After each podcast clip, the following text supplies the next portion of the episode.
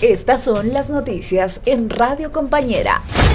Autores del descuartizamiento de Anaquina fueron enviados a la cárcel con detención preventiva. Ha determinado la detención preventiva de la hora imputado en Chonchocoro y de la hora imputada en el penal de eh, Miraflores.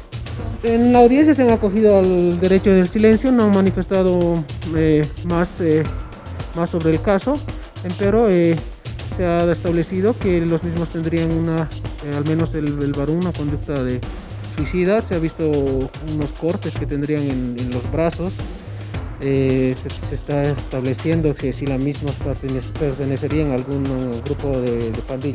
Familiares de Ana Quintancara exigían justicia.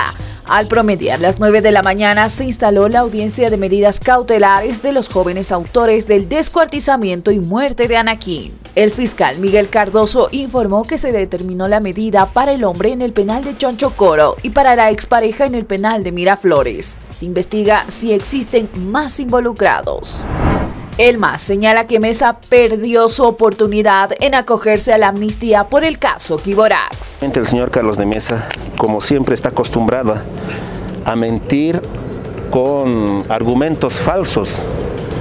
Cuando hoy dice que tiene, le protege un decreto supremo, por supuesto que existe un decreto supremo. El diputado del Movimiento al Socialismo, Juanito Angulo, señaló que la amnistía que emitió el gobierno de Evo Morales en 2018 para Carlos Mesa por el caso Kiborax tuvo una vigencia de 365 días, misma que caducó y Mesa no se acogió al beneficio, por lo que ahora está vigente el proceso y debe seguir su curso, un juicio de responsabilidades tras la aprobación en la Comisión Mixta de la Asamblea Legislativa Plurinacional.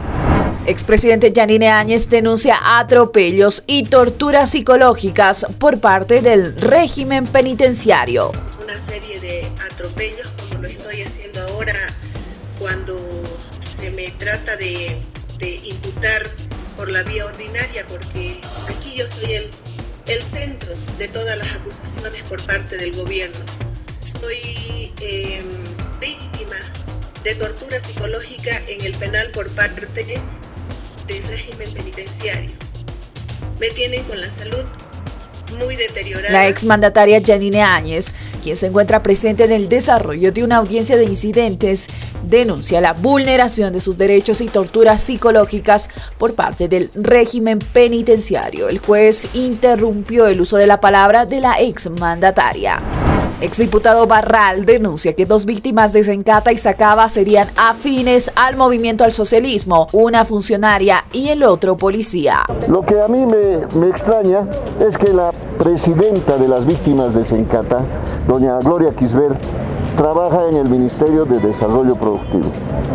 En ese momento está haciendo marcha, ¿cómo les darán permiso para las conferencias? El ex parlamentario asegura que representantes de las víctimas de Sencata y Sacaba buscan sus propios intereses debido a que se identificó que dos personas, una mujer y un hombre, son allegados al gobierno de turno. El tema se politizó y cuestiona que en la gestión de Áñez hayan recibido el dinero a nombre de una ayuda humanitaria, donde ahora buscan una indemnización otorga medidas sustitutivas al ex fiscal Edwin Blanco por el caso de la denuncia del médico Jerry Fernández. Por parte del Ministerio Público y de otras instituciones que inicialmente acusaron a un inocente, hasta el día de hoy el doctor Blanco sigue manejando la hipótesis de que efectivamente ha habido una agresión sexual y que el culpable sería el doctor Jerry Fernández. Nos ha llamado mucho la atención que se maneje ese tipo de escenario y ese tipo de argumentación para la defensa del doctor Blanco. El abogado Cristian Alanes, defensa del médico Jerry Fernández, informó que la justicia determinó medidas sustitutivas para el ex fiscal departamental Edwin Blanco por la denuncia interpuesta por el galeno dentro de las investigaciones por el caso del bebé Alexander.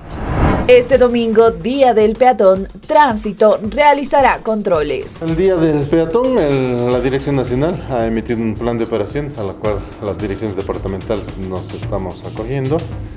Para el efecto vamos a disponer de todo el personal que contamos en turnos y en puntos estratégicos que se están definiendo operativamente. El coronel Ricardo Pérez, director departamental de tránsito, informó que en coordinación con autoridades municipales se ejecutarán operativos de control en puntos estratégicos de la ciudad para el cumplimiento de las restricciones por el Día del Peatón. No te olvides seguirnos en nuestras redes sociales, Radio Compañera 106.3.